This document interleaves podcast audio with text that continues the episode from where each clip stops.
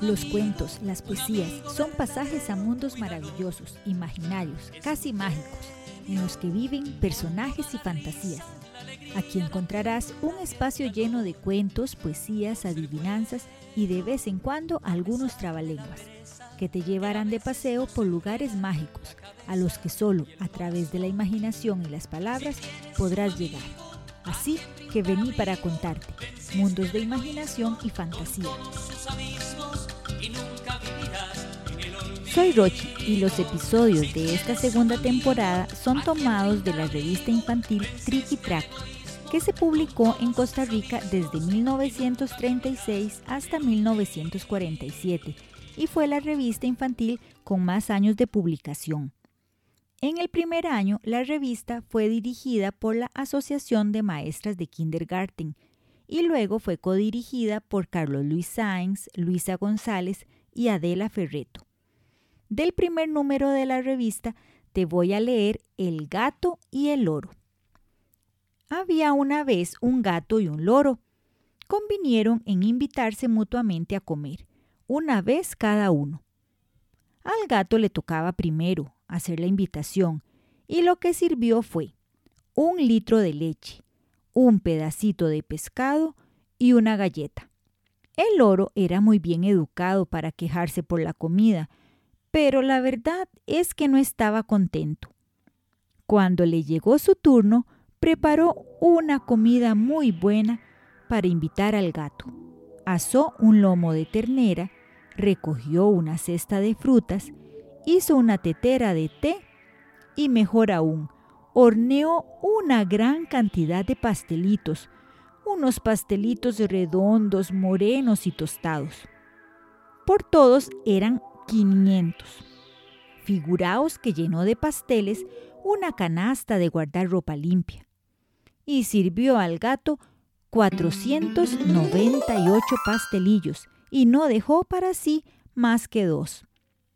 Bien, el gato comió el asado y bebió el té, chupó bien las frutas y la emprendió contra las golosinas. Y se las comió todas, 498. Cuando terminó, se volvió al loro y le dijo, Tengo hambre, ¿no tienes algo más que darme de comer? Tengo mis dos pastelillos, contestó el loro, tan admirado de verlo comer que no había pensado en tocarlos. Si quieres los pastelillos. El gato se los comió. Luego, lamiéndose el hocico, dijo mm, Comienzo a sentir apetito. ¿No tienes algo más para darme? Muy bien, respondió el loro que principiaba a enfadarse.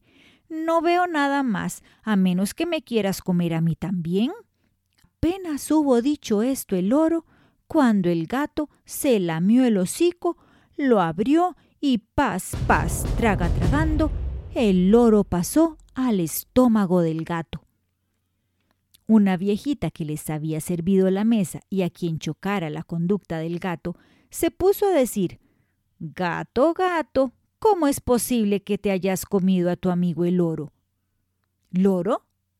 Muy bien, replicó el gato. ¿Qué es para mí un loro? Me dan ganas de comerte a ti también. Y... Paz, paz, traga tragando, la viejita pasó al estómago del gato. Luego se fue a la calle, muy echado para atrás, lleno de orgullo, aunque no había por qué. Encontró a un hombre que conducía a un asno. El hombre le dijo, Hazte a un lado, mi nino, voy precisado y mi asno puede pasarte por encima. ¿Asno? Muy bien, dijo el gato.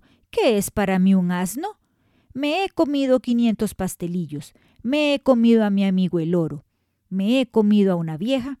¿Por qué no me voy a comer también un hombre y su burro? Y paz, paz, traga tragando, el buen hombre y su asno pasaron al estómago del gato. Siguió su camino, muy echado para atrás. Más allá encontró la boda del rey. El rey iba adelante con su manto nuevo y con su esposa de la mano. Tras él seguían los soldados, luego una larga fila de elefantes alineados de dos en dos. Como el rey acababa de casarse, estaba de excelente humor y dijo al gato con muy buen modo, Hazte a un lado, mi nino, mis elefantes pueden despanzurrarte. ¿Despanzurrarte? Muy bien, dijo el gato, echándose todavía más para atrás. ¡Jo, jo! Me he comido quinientos pastelillos, me he comido a mi amigo el oro, me he comido a una vieja, me he comido a un buen hombre y a su asno, ¿por qué no me voy a comer a un rey y a todo su cortejo? Y paz, paz, traga tragando, el rey y la reina, todos los soldados y todos los elefantes pasaron al estómago del gato.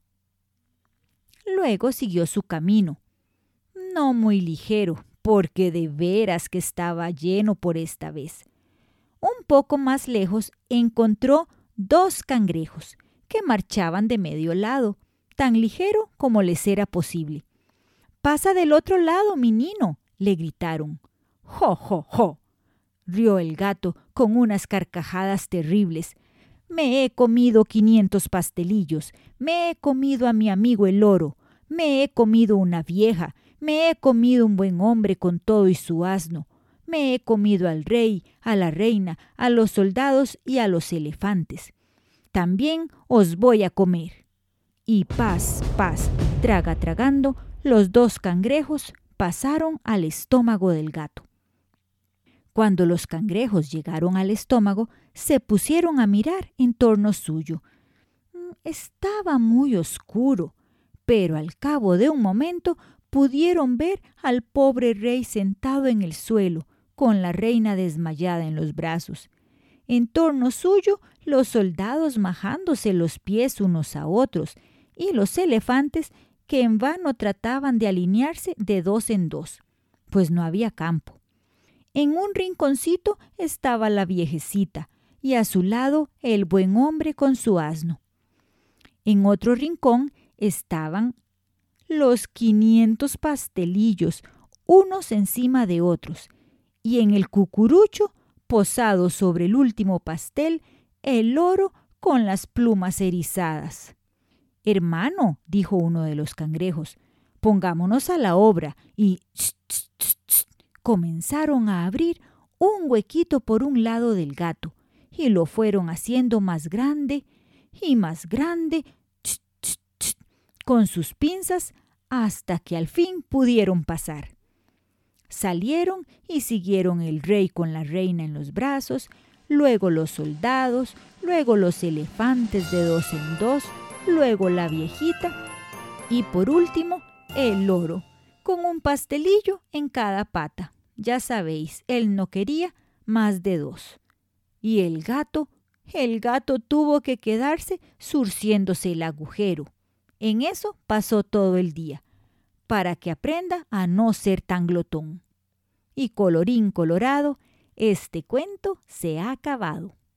Música de Juan Carlos y Gina Ureña y efectos de sonido extraídos de freesound.org.